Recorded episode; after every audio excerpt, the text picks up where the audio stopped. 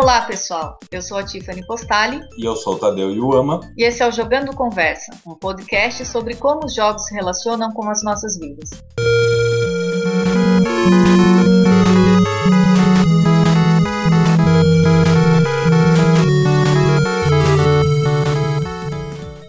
Neste episódio, contamos com nossos convidados e parceiros, Randolph Souza, coordenador do curso de Jogos Digitais da Uniso. Olá, pessoal, tudo bem? E Vitor Falasca, pesquisador de simuladores políticos pela UFSCar. Olá, pessoal, tudo bem? Como vai? Hoje o tema é História dos Games, então permitam-me começar falando de quatro momentos marcantes. O primeiro ele acontece em 58, onde através de um osciloscópio, pessoas conseguiram interagir com elementos numa tela através do jogo Tennis for Two. O segundo em 60, num laboratório do MIT, com a invenção de um jogo para computador chamado Space.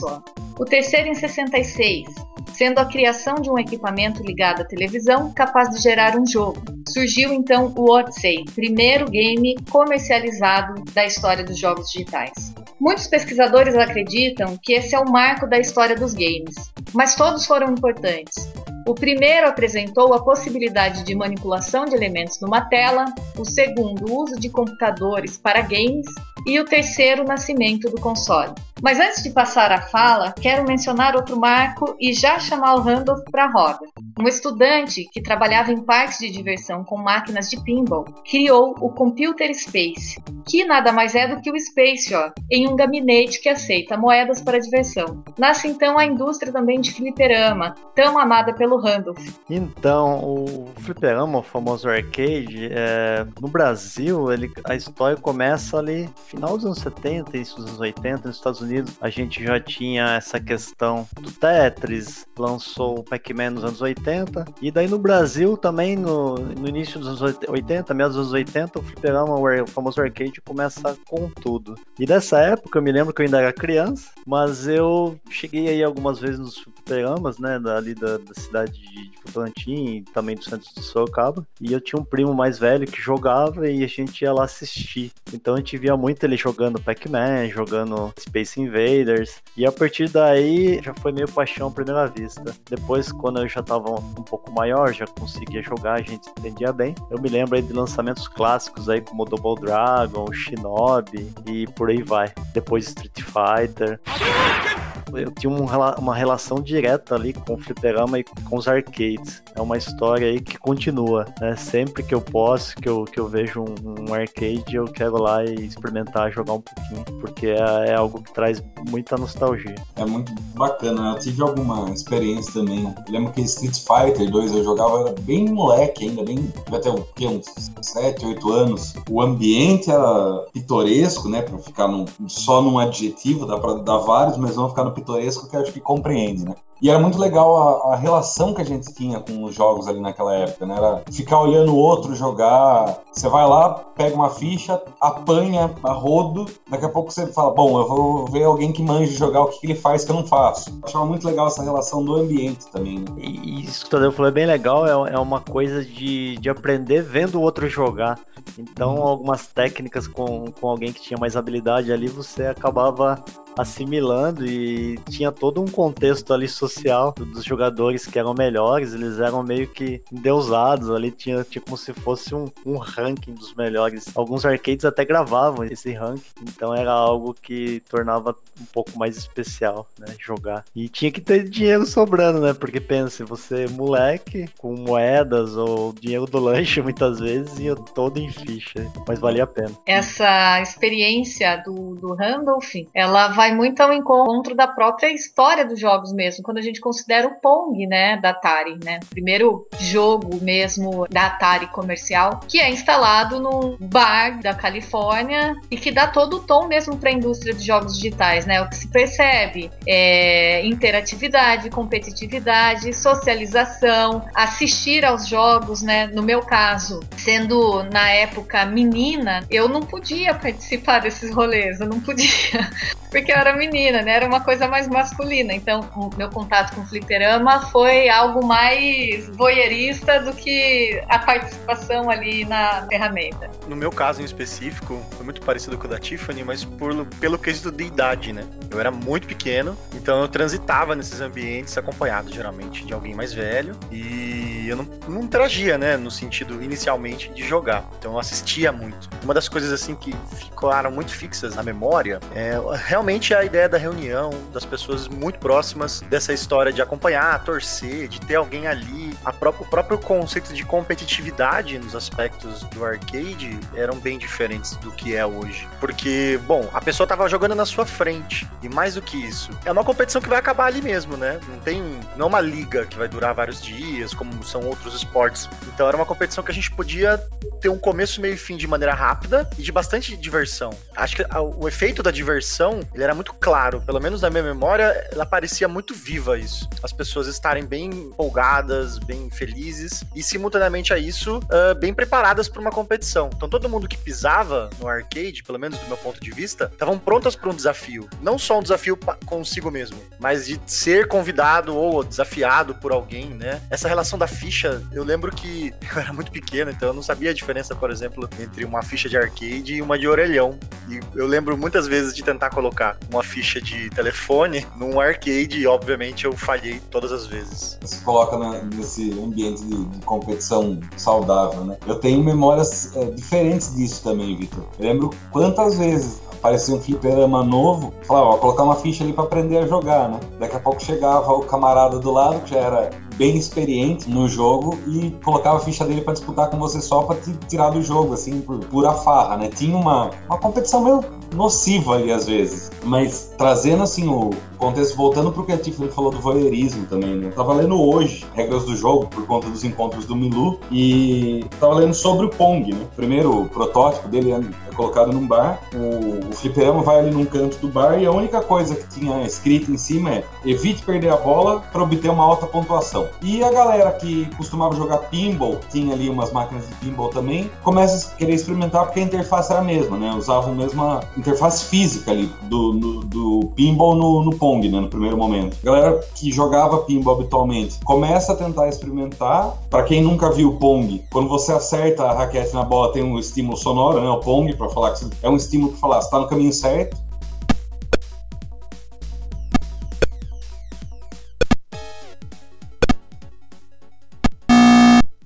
E de repente no o que é descrito ali desse momento é que no final da noite o bar inteiro já tinha experimentado pelo menos uma vez o jogo. No dia seguinte, a hora que o dono do bar vai abrir o bar, tem uma fila na frente. Então é uma relação de eu vejo outro jogando ali já no primeiro momento. Essa questão do arcade do Pong é, que o Tadeu e a Tiffany colocaram é super importante porque foi ali que a Atari é, meio que validou a questão do, do videogame como um produto é, extremamente comercial. Ela coloca num dia, põe ali pro pessoal testar no bar e depois no outro dia as pessoas estão fazendo fila para jogar, ou a caixa lá, o cofre do, do, do fliperama já estava cheio de moedas do dia pra noite, e daí ela percebe que é um modelo extremamente viável. E daí ela começa a investir na construção, né, no desenvolvimento do console do Atari, depois que vai vir a ser um dos mais famosos da história, o Atari 2600. Então, o Pong ele tem essa, essa importância nesse universo do, dos videogames. As pessoas elas passam ali fora, sendo muito simples, como o Tadeu coloca, né? Não deixa a bolinha, né? E também já ser uma mecânica conhecida, isso dá de fato tom para a indústria, diferentemente do Computer Space, que era um jogo extremamente complexo é, quantas moedas você tinha que gastar para entender a, a, mecânica do jogo ou até mesmo para treinar, né, para ficar bom para jogar. Então não deu certo por conta principalmente de sua complexidade. Já o Pong dá certo porque ele já trabalha de uma maneira mais comercial mesmo dentro de toda a sua produção. E trazendo os reflexos disso até para um contexto mais atual, é, se a gente pega, sei lá, Mortal Kombat, Street Fighter, para ficar só nesses dois exemplos, você tem comandos extremamente complexos, sei lá, um Fatality no Mortal Kombat, ou sei lá, qualquer tipo de poder em qualquer um dos dois jogos. Você tem comandos complexos, mas se você pega duas pessoas que nunca jogaram, o direcional é uma coisa muito intuitiva. A outra meia dúzia de botões, você demora 10 segundos para entender o que cada um faz. É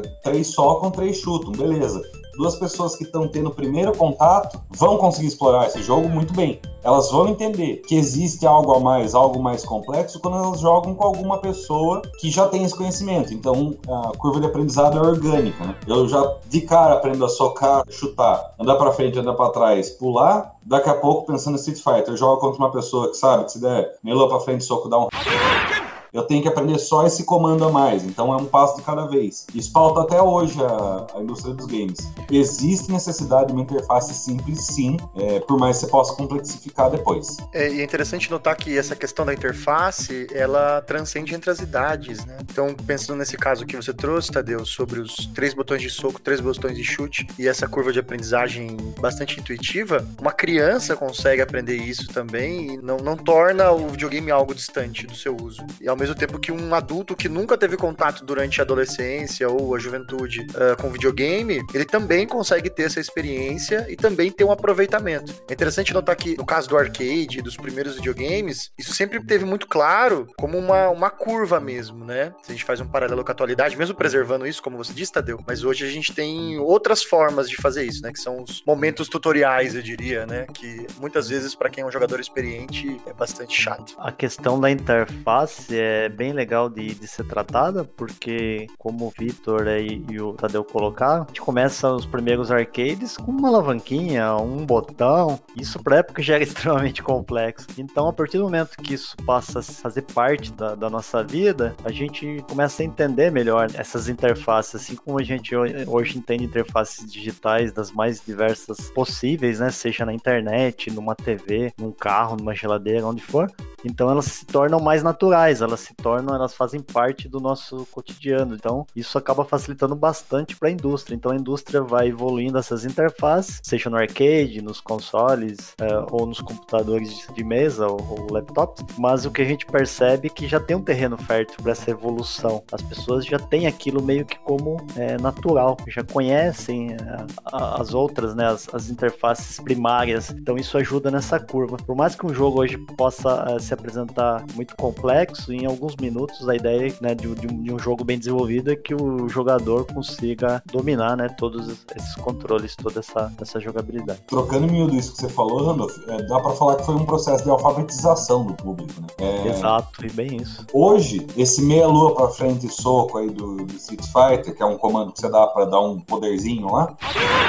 O que, que eu tô querendo dizer com a alfabetização? A partir do momento que eu joguei esse jogo, isso já entra no meu repertório. Quando eu começo um jogo de luta novo, eu vou tentar fazer isso ver se dá alguma coisa. E quando a gente parte daí pros consoles já mais complexos, né? As chamadas gerações de bits, né? Como você disse, Tadeu, ela, muitas coisas foram absorvidas do, do início, né? Do arcade, dos primeiros videogames. E a gente começa a ter o surgimento de grandes empresas que começam a produzir, né? Ou que foram criadas exclusivamente para esse mercado. Eu, particularmente, realmente tive a oportunidade de ter, acho que pelo menos um videogame de cada geração, desde que os videogames domésticos foram desenvolvidos. Então talvez eu possa, pelo menos, falar um pouco a respeito, mas não dos momentos contextuais que eles surgiram, pegando desde o Atari ali, pelo menos para mim, até hoje. Eu tenho aí uma relação que eu gostaria de contribuir aqui da grande diferença entre o, arcade e o console doméstico, que é justamente a reunião, né? Por mais que quando a gente fala da, da invenção da TV e do papel que ela teve na sociedade, de reunir muitas pessoas, nas casas de quem tinha TV, o videogame não necessariamente provocou isso. Ele reuniu uma parte, até pela questão de como a Tiffany apontou de início, né? De gênero, que era uma coisa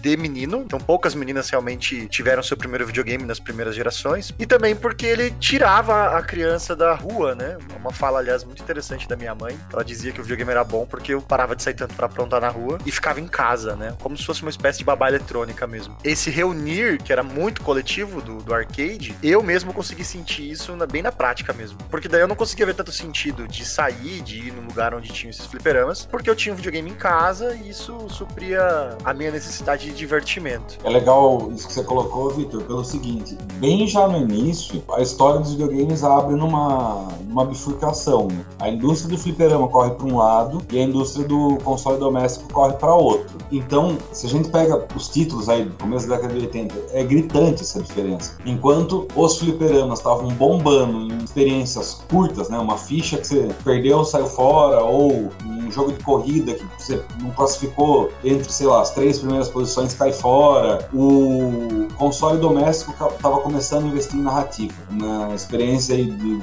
ah, vou ter que zerar um jogo, é um processo de algumas horas, ou às vezes alguns dias, dependendo do jogo, enfim. É uma árvore que para atender dois públicos bem distintos. Tanto é que os jogos que saíam primeiro para fliperama, para depois ir para console, a empresa que produzia ele tinha que fazer um esforço muito grande para adaptá-lo, né? Até por uma questão de hardware, mas principalmente de experiência, porque são, né, como você disse, experiências muito diferentes. Me lembro que nessa década de 80, o que foi muito importante foram os lançamentos do Pac-Man, que no início já dos anos 80, 81, 82, e na sequência vai surgir, eu acho que o cálice sagrado aí, que vai ser o Donkey Kong, que daí o Shigeru Miyamoto, o criador do Super Mario, essa versão do Donkey Kong para arcade, ele vai incluir pela primeira vez o personagem ali do Super Mario, que na época ainda não se chamava Super Mario, se chamava Jumper Man. Então eu me lembro também que lotavam os fliperamas para jogar esses dois títulos, né? Seja o Pac-Man ou o próprio Donkey Kong. E realmente é isso que está sendo falado aqui mesmo. As experiências são mais curtas, né? Por mais que o jogador tivesse uma certa habilidade, né? Seja no Pac-Man ou no Donkey Kong, as partidas eram mais rápidas. E o arcade ele tem justamente essa mecânica, né? Quanto antes a pessoa perder, dá uma vez pro próximo e mais uma ficha e mais uma ficha. E assim eles conseguem né, ter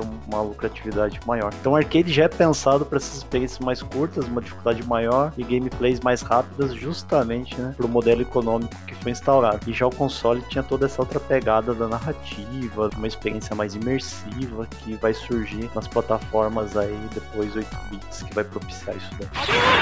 É legal aproveitar a fala do Rambo, falando sobre as narrativas e jogos de console, porque a questão do Mario é uma questão mercadológica também de indústria, porque a Nintendo ela tinha uma dificuldade muito grande de chegar no mercado estadunidense. Ela tinha uma intenção muito grande de chegar com força, não chegava de jeito nenhum, tanto que se a gente pegar a história dos consoles, uh, o mesmo console vendido no Japão muda só o design para ser vendido nos Estados Estados Unidos. E a história do Mario passa por isso porque precisava desenvolver uma narrativa para chegar lá. Então, o que, que na época era muito consumido? O cinema e filmes com essas temáticas. Então, a gente pega o Donkey Kong, a narrativa é King Kong, gente. Então, é uma adaptação pensando uh, no que já vinha sendo consumido lá para chegar com força nesse mercado. Então, é todo esse desenvolvimento também de narrativas para os consoles, né, para o videogame doméstico, se dá também uh, por uma visão mercadológica já na década de, de 70 para 80 e pegando os elementos do próprio Mario que vai ser lançado, né, posteriormente, ele mantém, né, que é uma princesa sendo salva pelo herói, o herói de aspectos etnia europeia. Ainda o King Kong ainda tá presente, né, de outra forma, porque é o vilão, que é uma criatura maior, que rouba a princesa, né, que sequestra, no caso, a princesa, e a própria ideia narrativa de salvar a princesa, né, essa objetificação da mulher frágil, que estava muito presente também nas narrativas cinematográficas. Então, quando é lançado lançado daí depois nos consoles, né? Essa, essa, versão já mais robusta, já chamada de Mario, né? Mario Bros tal. Ela carrega ainda, né? Essas narrativas para fazer sucesso. E é interessante pensar nisso que você falou, Tiffany, do design do hardware, né? Do,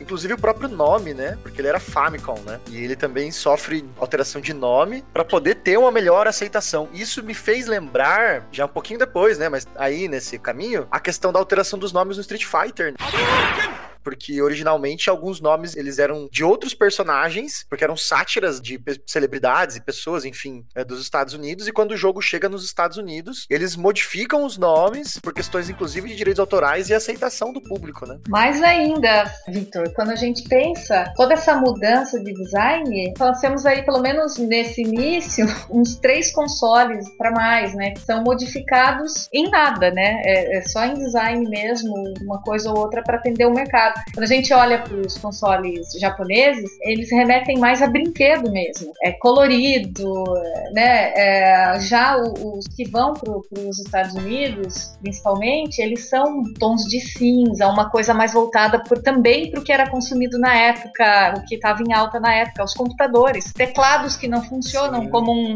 Odyssey. tem, tem teclado ali X, né? Para que, que esse teclado, gente? Não é, no caso do controle do, do Famicom, né? Como você falou, Tiffany, os botões eram coloridos.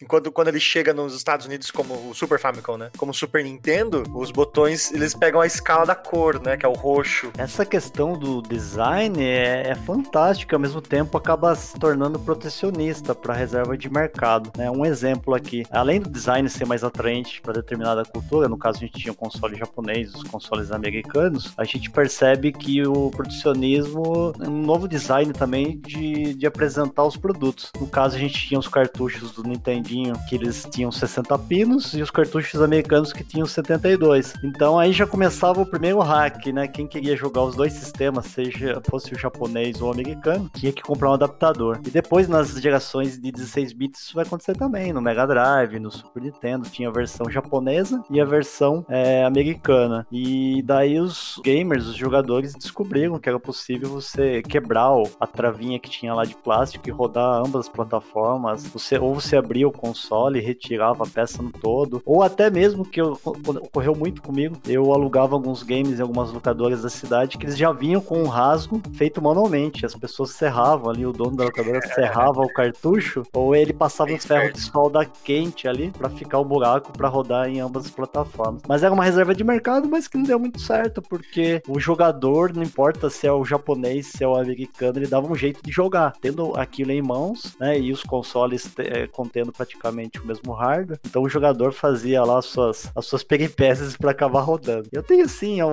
histórias muito interessantes nesse sentido. PlayStation 1 acho que foi, foi uma delas, isso já meados dos anos 90. Eu e meu irmão, a gente comprou um PlayStation japonês, né, o PlayStation 1, e a gente descobriu que não rodava jogo americano. As travas, né, de região. As travas, e a gente sabia que ele carregava no CD o que a gente chama de bootloader, então ele carregava o software japonês. A gente descobriu que se nesse momento a gente tirasse o CD com ele funcionando mesmo e colocasse o americano e colocasse um clipe ali pra trava não parar de girar, ele carregava o game americano. Então assim, eram altos peripécias, mas a gente sempre dava um jeito de jogar e burlar um pouco dessas travas aí. Eu tenho aqui vários cartuchos de Famicom que são alterados para rodar no, no.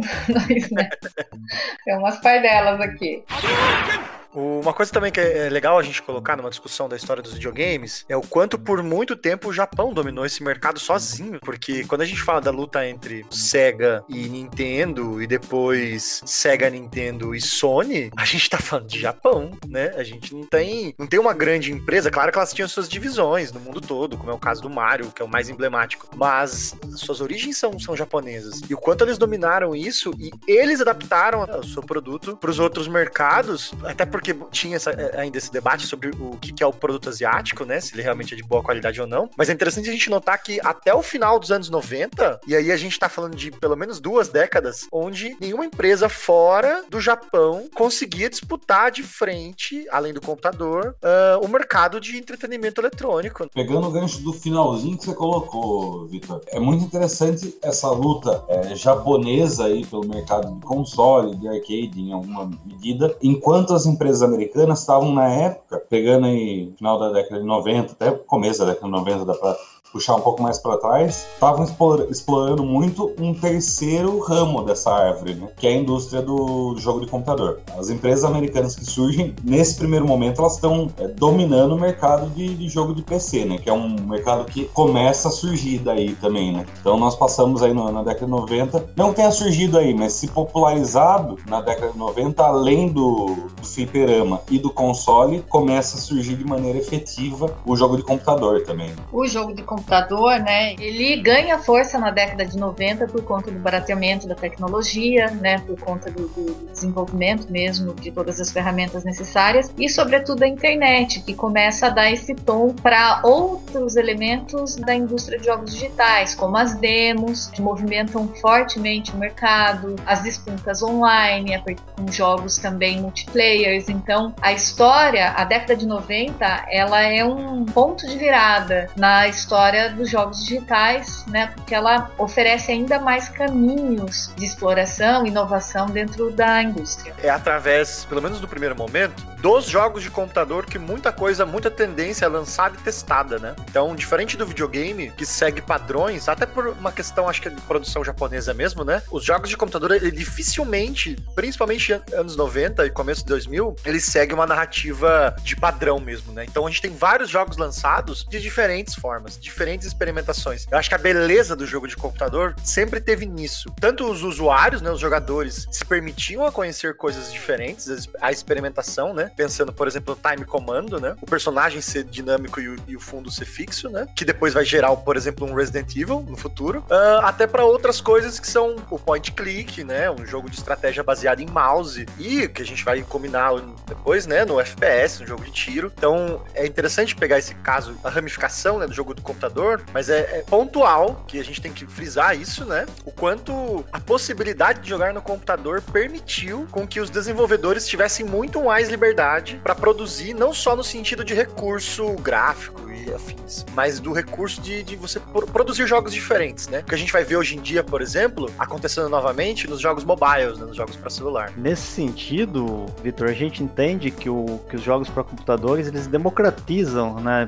Principalmente nessa primeira época, no, nos anos 90, eles democratizam os games e democratizam também o desenvolvimento. Isso é mais interessante e é, é importante que vocês estão colocando aqui de se discutir. Porque até então, quem que desenvolvia os games eram as grandes produtoras, os grandes estúdios que necessitavam de milhões aí de dólares para ter recursos e tecnologia apropriados para desenvolver um, um game para console. Mas o game para computador ele sempre democratizou esse desenvolvimento, desde lá dos anos 70, anos 80 e até agora, ele permite que um, um autodidata ou quem estude na área de desenvolvimento de, de games consiga desenvolver os seus protótipos ou mesmo criar os seus games e criar, criar o seu estúdio, o seu estúdio independente, né, o famoso estúdio indie, e isso acabou de certa, de certa forma é, democratizando a produção de games. Hoje a gente tem estúdios indie que brigam de igual para igual com estúdios AAA, então de certa forma isso acaba sendo muito bom para o desenvolvimento, para a produção. E também para o consumidor que hoje inclusive consegue ter toda essa diversidade de concorrência e consegue ter muitas promoções e adquirir jogos a custos mais interessantes. Aí. E explora outras potencialidades do jogo, né? Trazendo tanto o que o Victor falou quanto o que o Randolph falou. A partir do momento que você democratiza e tem uma plataforma, vai pensando, a gente tá falando da popularização da indústria do PC, mais ou menos na época do videogame de 16 bits aí no finalzinho. Comparado a isso, um computador é uma plataforma muito mais robusta. Então você pode explorar muito mais potencialidades. Eu não consigo pensar em outro exemplo. Com certeza eles existem, mas para mim o exemplo mais emblemático de coisa que não havia sido testada de maneira eficiente até então é o RTS, né, o jogo de estratégia em tempo real. É, num fliperama é praticamente impensável fazer isso de uma maneira eficiente. Num videogame com alguma dificuldade dá para pensar nisso, mas o computador que entrega toda a ferramenta para fazer isso, né? Então abre um novo leque do o que um videogame pode oferecer, o que um jogo digital pode oferecer. E a partir do momento que você tem uma opção nova, você já fica de orelha de pé sabendo que vão existir outras, né? Que isso é muito legal. Democratiza não só a produção, como os produtos, né? Temos produtos para muito mais gostos.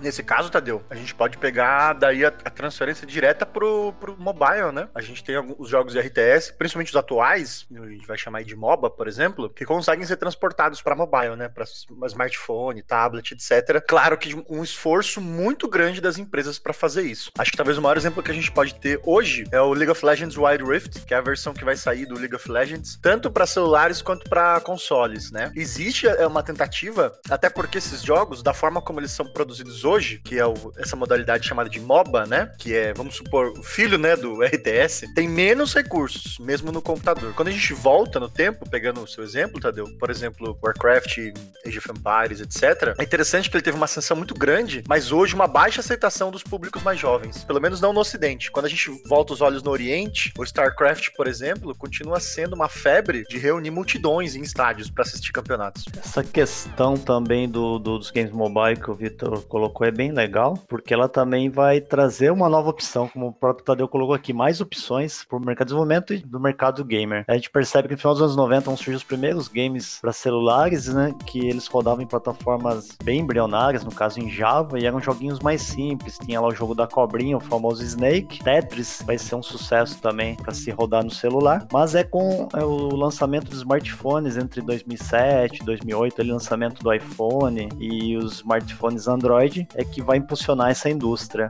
As grandes desenvolvedoras de estúdios é, independentes vão perceber que os jogos para celular, né, para os smartphones, são muito lucrativos e o que é muito bacana é que essa indústria em específico ela vai trazer novas formas de comercialização né, do, dos games. Isso é muito interessante. Então, o modelo free to play você pode jogar gratuitamente as empresas vão, vão rentabilizar os games através de publicidade, propaganda. Tem a, o pague para jogar, você experimenta o jogo grátis, mas se você quiser avançar ali dentro, você pode também comprar itens, você pode comprar recursos. E esses novos modelos de negócios eles vão ser uh, absorvidos também pelas outras indústrias. Então, a indústria de console, as indústrias de desenvolvimento de jogos para PC, né, os grandes estúdios vão absorver um pouco desses no novos modelos de negócio e vão passar a ser, de certa forma, padrões nessa indústria. Então, isso é muito bacana que a indústria sempre está se reinventando. Quando a gente acha que não vem mais nada novo ali, daí eh, vem algo em frente que acaba, de certa forma, transformando e dando essa mexida na, na cena como um todo.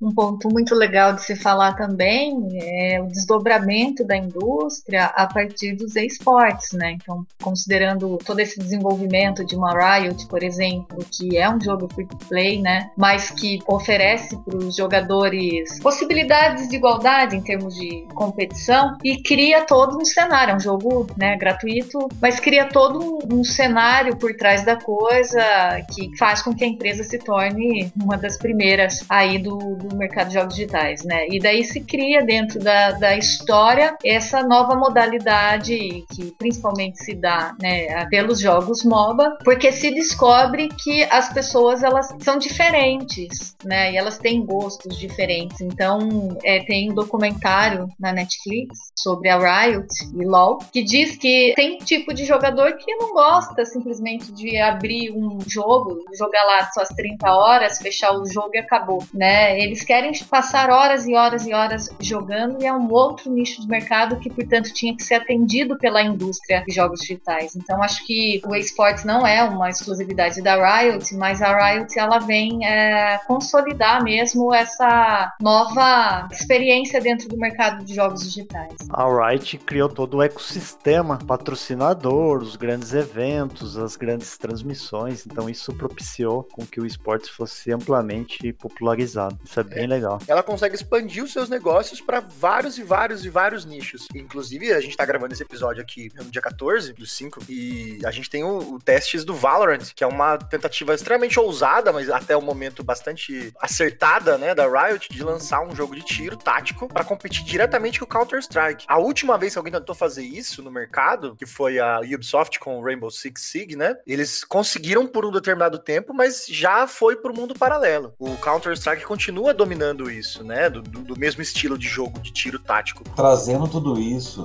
eu acho muito legal a, pensar do ponto de vista histórico, né? Jogos digitais começam com uma pegada muito forte no, no multiplayer, né? Uma experiência com mais um jogador. A gente pega a história do Pong por um lado, ou mesmo a ideia de que os consoles tinham, no começo, como a Tiffany já apontou aqui no primeiro episódio, uma publicidade voltada para o consumo em família, né? Para reunir a família. Então ele começa pensando numa experiência coletiva coletiva. Tem aí um, um hiato, que acho que é a década de 90, onde a experiência solo, né, o single player, fica em muita evidência. A gente tem vários títulos na década de 90 que são voltados para jogar sozinho, né? Tanto o cartucho do console que vinha o, o desenho atrás falando que era para um jogador só, quanto o jogo de computador single player. O fliperama nessa época tá entrando em decadência, né? Não tá sobrevivendo economicamente. Então, na década de 90 a gente tem uma indústria de videogame muito muito voltado para single player e com a disseminação da internet, a gente tem um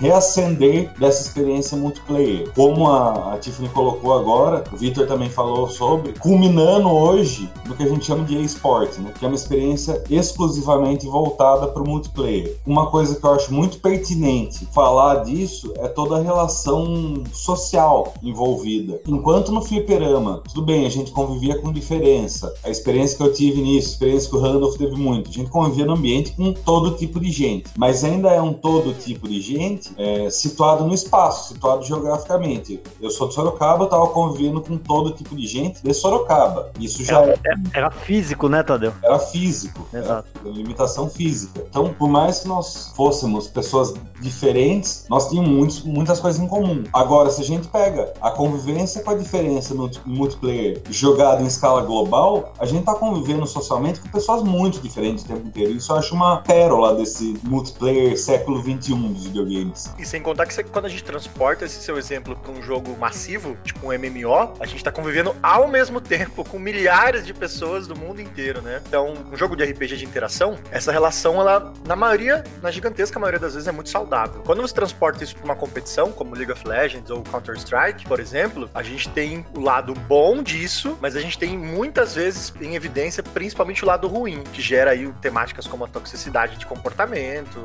racismo, xenofobia, entre outras coisas, que são agravadas pelo comportamento competitivo. Tanto é que essas empresas acabam investindo muito em suporte para tentar criar uma comunidade o mais saudável possível. Interessante o que o Victor Tadeu estão colocando aí, essa questão da toxicidade que se fala bastante, do comportamento nocivo do jogador. É, mas a gente percebe que isso sempre existiu. O Tadeu, que também jogou muito fliperama, pode comentar aí com a gente também. Como o bullying existia dentro de um fliperama, né? Quem perdia era, era muito zoado, o pessoal brincava, é, chacoalhava a pessoa, dava tapa na cabeça, coisas do tipo. É, a gente percebe que isso se expande, porque é um problema social você fazer bullying com alguém, você, você zoar alguém, mas no, no, no contexto em que a quantidade de jogadores passa a ser massiva, milhares ou milhões de jogadores, é lógico que esse problema também ele vai se potencializar. Mas isso sempre existiu. Diferente se fosse dois jogadores, ou quatro, ou cinco, ou meia dúzia ali dentro do fliperama, ou, dentro, ou em casa jogando console, quando a gente reunia os amigos também. É, é lógico que é uma brincadeira ali, um bullyingzinho, mas era saudável, sempre zoar quem tá perdendo. Mas nesse universo global, quando a gente tá no, nos games massivos, isso tende a potencializar e aí a problemática é muito maior. Aí a questão, como o próprio Vitor colocou, xenofobia, preconceito, é, outros tipos de preconceito, racismo e por aí vai. E isso acaba se tornando mais complexo e, e mais preocupante também. É uma, uma diferença gritante. Eu acho que o brincar com a derrota é uma parte inerente da competição. Isso transborda o jogo digital. Se a gente pega até exemplos muito consolidados de competição, como por exemplo o futebol, existem pessoas que são amigas, que não tem nenhum problema umas com as outras e torce para time diferente e um brinca com o time do outro quando perde. Isso é, é uma parte inerente da, da competição, né? Sendo redundante aqui. E o fliperama, lógico, não era diferente disso. Existia aí a brincadeira com a competição, a, a tiração de sarro. Existia também uma toxicidade no ambiente. Né? O ambiente nem sempre era amistoso, ultrapassava às vezes essa brincadeira saudável. É, Exato, é... esse, esse é um ponto complicado, mas era menor, né?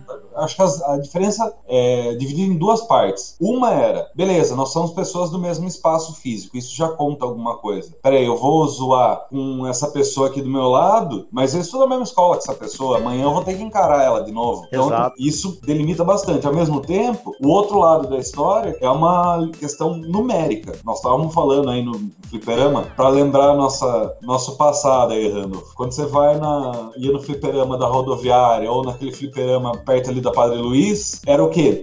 30 pessoas ao mesmo tempo ali máximo, quando era um jogo que tava estourando. Exato, né? a casa lotada é 30, 40 pessoas, não passava disso. 30, 40 pessoas num, num MMO é sinal de que o negócio tá miado, né? Exato. 30, 40 mil pessoas. Né? E tem a questão do anonimato também, isso de certa forma acaba favorecendo com que as pessoas pratiquem esse tipo de, de, de ação, que a internet acaba possibilitando. Então a pessoa, por estar online, por estar escondida ali, sei lá, por trás de um, de um nickname que nem é o nome real dela, ela acaba sentindo que ela tem um certo escudo e daí isso de certa forma acaba facilitando né, esse tipo de atitude, esse tipo de ação. É fato, a própria ferramenta, né, o computador, laptop, celular, né, dá uma falsa sensação de anonimato, né, é, juntada a um nickname, né, então propicia mesmo ambientes em que as pessoas sintam-se mais à vontade, né, para fazer coisas que face a face não fariam. Falar de história de jogos digitais é falar de cultura dos jogos digitais, né? É, ambos estão muito entrelaçados. É, eu queria agradecer a participação do Randolph e do Victor, que mais uma vez participam com a gente no podcast, é parte da equipe. Obrigado, Tiffany, Tadeu. Agradeço mais uma vez a participação, sempre uma, uma honra poder estar participando. E muito interessante isso que foi, foi discutido aqui, porque a gente começa a traçar um paralelo da evolução técnica, tecnológica, questão das interfaces, qualidade gráfica e tudo mais, mas a gente percebe que tudo isso está integrado à, à cultura, como a Tiffany bem colocou aqui. Então a gente percebe que a gente vai absorvendo essas novas formas de jogar, novos modelos vão surgindo, a gente absorve aquilo e a gente vai, de certa forma, é, integrando o nosso cotidiano, nosso dia a dia, e isso passa a fazer parte da, da nossa vida. E daí tem gente que me pergunta, né, alguns alunos, ah, professor, o que, que você acha? Acha que vai ser, como é que vão ser os games no futuro e tudo mais. É difícil a gente, né, a gente olhar, a gente sempre olha para frente, de certa forma, vendo com o que aconteceu no passado, mas tem um forte movimento da indústria para de certa forma trabalhar novas possibilidades, o streaming, como tem o streaming de, de produções audiovisuais em Netflix, Amazon e tudo mais, já tem algumas empresas grandes aí do ramo, como a própria GeForce é, da Nvidia que está investindo numa plataforma de streaming de games, é, própria Google com o Stadia, são possibilidades, né? Ninguém sabe ao certo se isso vai funcionar ou não. E também realidade virtual, que é uma promessa que já existe há algum tempo, a tecnologia, mas até agora os títulos, a mecânica, ou mesmo culturalmente, isso ainda não foi muito bem absorvido. De repente, no futuro próximo, quem sabe, né? Isso faça parte é, da nossa vida e a gente absorva isso e tenha a realidade virtual também como mais um elemento aí da, da indústria e a gente possa usufruir dessas tecnologias, dessas novas tecnologias.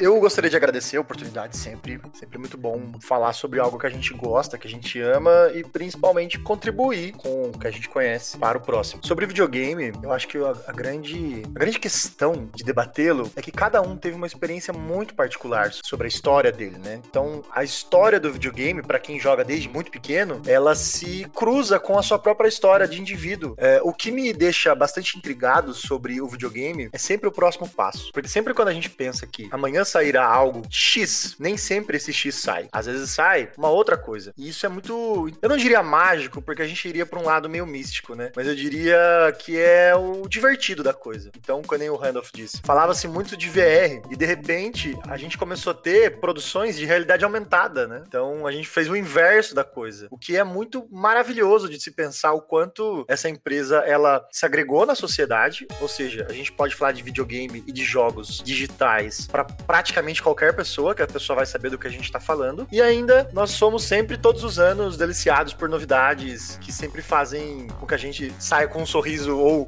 com um espanto sobre como será, como eu disse, o próximo dia. Jogando Conversa é um podcast desenvolvido pelo Milu, grupo de pesquisa em mídias lúdicas, sediado no curso de Jogos Digitais da Universidade de Sorocaba, para que esse podcast seja possível, contamos com a parceria do podcast Ponto Crítico, a quem sempre agradecemos. Caso você que esteja ouvindo tenha alguma sugestão de tema a ser abordado ou alguma coisa que queira falar com nós, entre em contato no e-mail mídiaslúdicas.gmail.com ou procure pelas redes sociais do Milu. Muito obrigado e até a próxima.